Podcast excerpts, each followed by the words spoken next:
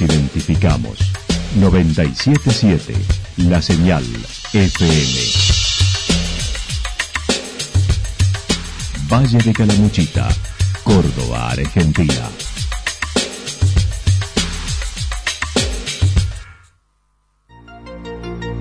El más completo resumen de las noticias de la región, encontralos todos los días a las 12 y 30, a las 16 y a las 22 horas. Panorama de noticias. Por la 977, la señal FM nos identifica también con las noticias.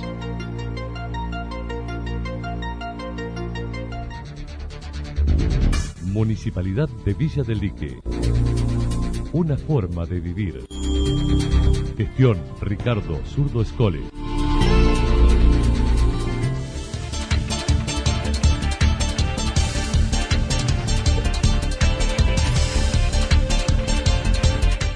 A esta hora hacemos un repaso por la información regional a través de los títulos. Un nuevo caso positivo en embalse de COVID-19.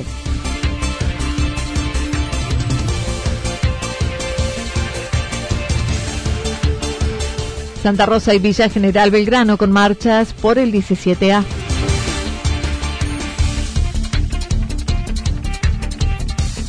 Aprovechando las crisis y oportunidades desde Villa Yacanto. La actualidad en síntesis. Resumen de noticias regionales producida por la 977 La Señal FM. Nos identifica junto a la información.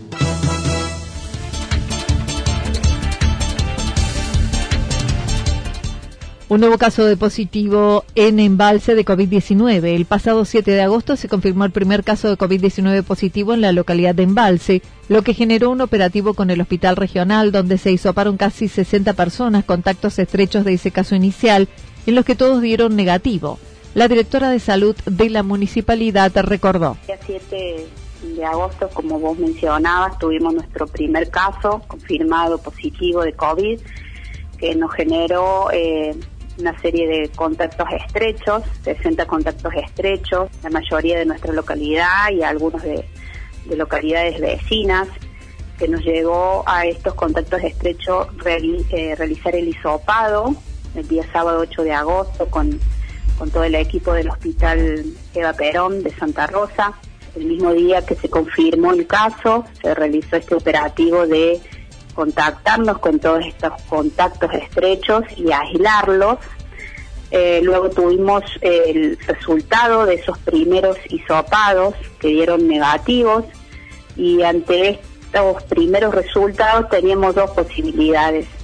Eh, o que realmente estas personas eh, no se hubiesen contagiado, pero también teníamos la posibilidad de que haya personas que estuvieran incubando el virus y por lo tanto eh, daban negativo en su primer hisopado.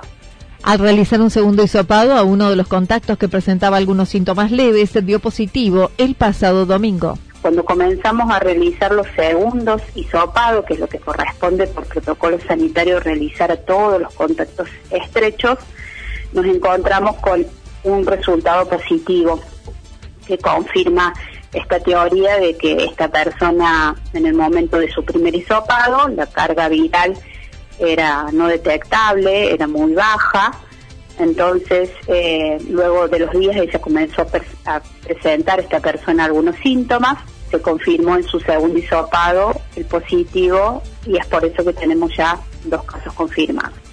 Hasta aquí es el único que posee la enfermedad de todo el grupo, aclarando puede que algunos hayan cursado la enfermedad sin generar anticuerpos. Se repetirá el hisopado en 14 días desde el inicio de los síntomas. El resto han dado negativo, hemos recibido resultados de gente que se hisopó el día sábado y conjuntamente recibimos también ese positivo, pero el resto fue negativo. También recibimos resultados del día domingo, también siguen negativos y bueno, tenemos eh, en el transcurso de estos días van a seguir hisopándose estos contactos estrechos. Siguen todavía varios casos aislados por por este primer eh, primer caso que, que fue el inicial de embalse, ¿no? Claro, los contactos estrechos que todavía faltan hisoparse, uh segundo hisopado, siguen aislados. Durante este fin de semana y debido al caso positivo se restringieron las reuniones al aire libre con fines recreativos en la zona del lago, lo que generó mucho malestar en la población, mientras que en el resto de las actividades comerciales habilitadas continúan como antes. La doctora Laura Gil también aclaró se incrementaron los controles en el acceso sur, puerta de ingreso al valle. También tenemos algunos contactos estrechos de otros casos de otras localidades, precisamente de Río Cuarto, un caso de Río Cuarto que nos generó dos contactos estrechos y seis contactos de esos contactos estrechos. También tenemos algunos casos aislados por un caso de Berrotarán. Eh, esto, esto es de esperar eh, en vista de, que van surgiendo en localidades vecinas todos estos casos positivos, así que es una alerta permanente. Eh, y la Dirección de Salud está dentro de lo, lo que es el COEM local de la municipalidad eh, y que nos permite trabajar en equipo fuertemente, así que estamos eh, trabajando diariamente y en coordinación siempre con las autoridades y con todo el equipo del Hospital de Santa Rosa.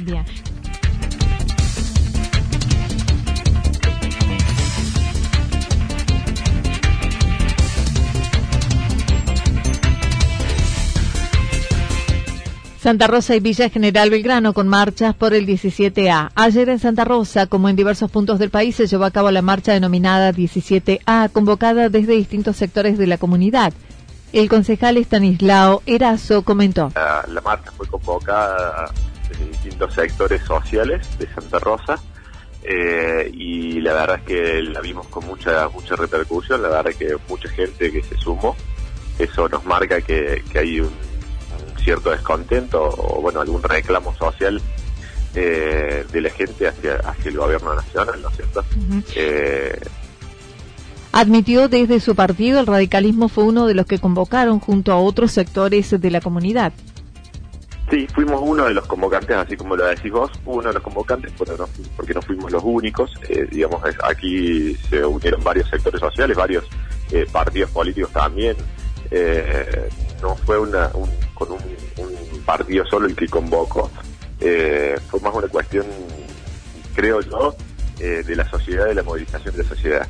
Sí, fue convocada por distintos actores eh, y lo bueno es que se ha sumado mucha gente que, como te digo, es de diferentes, de diferentes partidos políticos y con diferentes facciones políticas también. Y gente que a veces no solo piensa en la política, sino que cuestiones sociales que creen que hace falta cambiar algunas cosas, ¿verdad? Por ejemplo, la marcha fue convocada por un pedido por la democracia, digamos, y la libertad, sobre todo, ¿no es cierto? En un día tan especial que es el, el del padre de la patria, prácticamente el, Dentro de las consignas de los participantes manifestaron estuvieron relacionados con la democracia, las libertades individuales que actualmente están restringidas, la reforma judicial que propone el oficialismo, el concejal opinó sobre la reforma judicial con la propuesta de elevar la cantidad de jueces, la elección y aumento en los gastos, considerando no es el mejor momento para esta reestructuración. Eh, ha sido bastante diverso. Es como te decía, un poco de democracia, libertad. Lo de la reforma judicial también es importante. Eh, nosotros consideramos que hace falta alguna reforma judicial, pero no la que está, proponiendo el Estado Nacional eh, la justicia tiene que funcionar, pero tiene que tener, eh, digamos, su independencia, ¿no es cierto? Hoy está proponiendo la reforma, el aumento de, los miembros de la Corte Suprema, en lo cual me parece particularmente que no es necesario. Eh, hoy tendremos que estar hablando de otro tipo de reformas, eh, ya que, por ejemplo, aumentar la Corte Suprema, esto es una opinión muy personal, ¿no? Aumentaría los gastos que tiene la Corte Suprema son exorbitantes aumentar los miembros me parece que sería aumentar el, gasto de la Corte Suprema y creo que ese dinero hoy podría ser destinado a otras cosas como por ejemplo educación, ¿sí? que va a hacer falta y hace falta siempre en este país.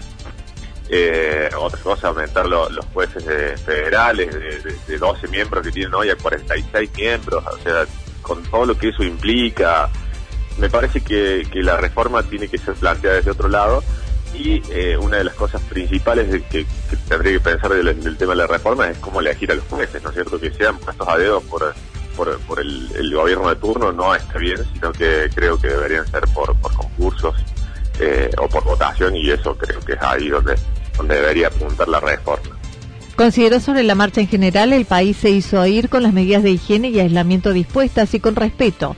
Se mostró contrario a las declaraciones del presidente cuando indicó no hay cuarentena. Se hizo con mucho respeto por las medidas de, eh, salud, de higiene que, que están establecidas. Eh, se respetaron totalmente, entonces creo que el gobierno nacional tiene que eh, darse cuenta de que el, pueblo eh, le está diciendo que no al avasallamiento eh, ante las cosas, cuestiones, por, por ejemplo, la justicia, eh, y que tiene que tener cierto respeto por las instituciones. Creo que hoy eh, el pueblo se ha hecho oír y creo que eso le tiene que llegar al, a oídos del, del, gobierno nacional, que tendrán que reformular cómo continúan con, e, con este tipo de cuestiones. Creo que eh, ese es otro de los reclamos. Creo que hay que buscar una salida respetuosa y responsable a la cuarentena. Eh, ese es otro de los reclamos que ha planteado la gente. Y, y, bueno, en eso también tiene que tomar cartas en el asunto el, el gobierno, ¿no es cierto? Eh, es otra de las cuestiones que, que, tienen que replantear cómo empezar a salir de esto. No podemos vivir encerrados indefinidamente. Eh, no se sabe cuándo vamos a tener la solución de esto a ciencia cierta. Pues entonces creo que es momento de empezar a decir, busquémosle protocolos de salida para la cuarentena eh, y no estar pidiendo disculpas a los médicos por, por, por una marcha. Creo que lo que el, el, gobierno nacional lo que tiene que hacer justamente es ponerse a trabajar en protocolos de salida. En Villa General Belgrano y casi a la misma hora los autos circularon por las calles de la localidad, sobre todo en la zona céntrica, donde algunos manifestaron en la Plaza José Hernández.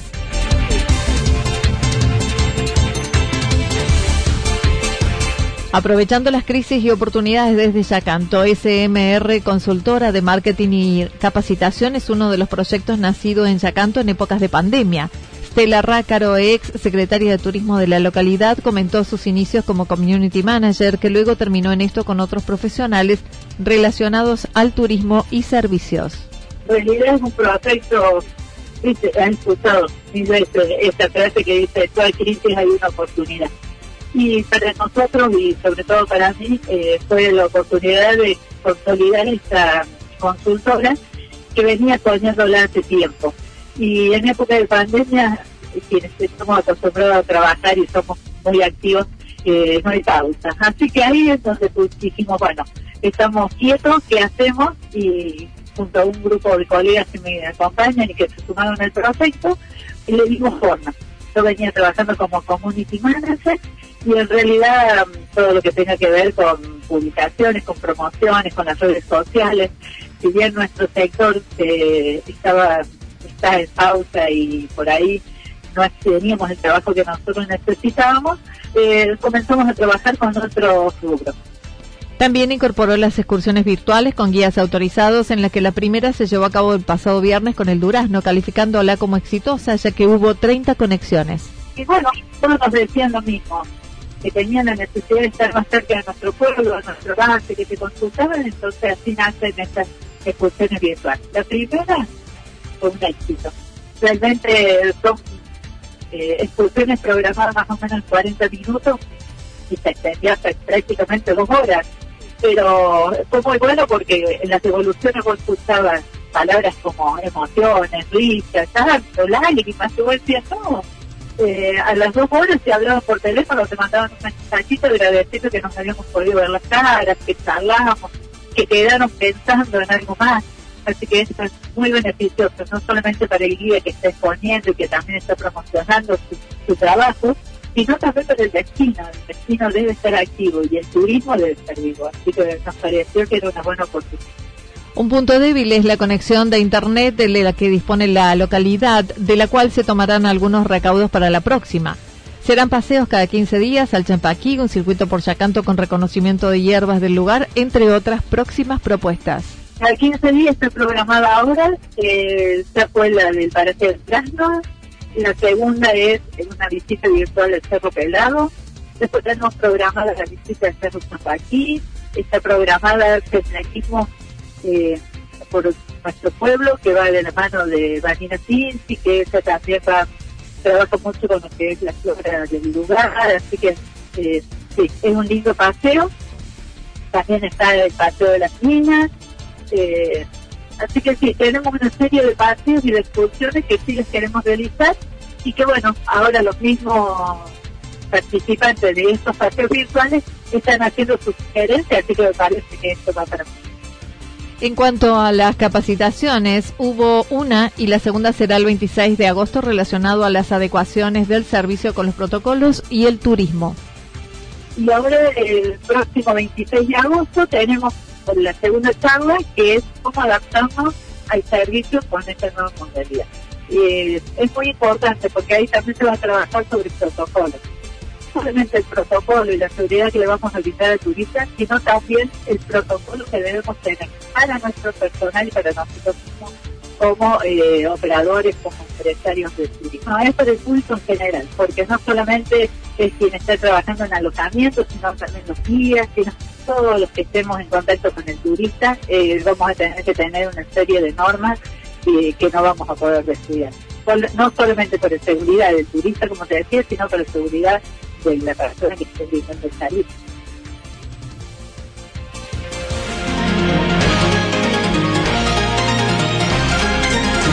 Toda la información regional actualizada día tras día. Usted puede repasarla durante toda la jornada en www.fm977.com.ar. La señal FM nos identifica también en Internet.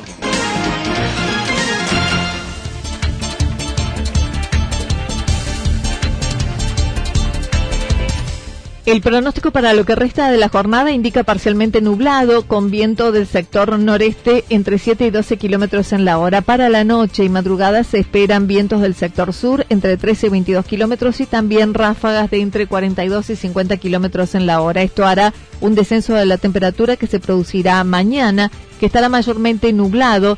Las temperaturas máximas estarán entre los 5 y 7 grados para la jornada del miércoles.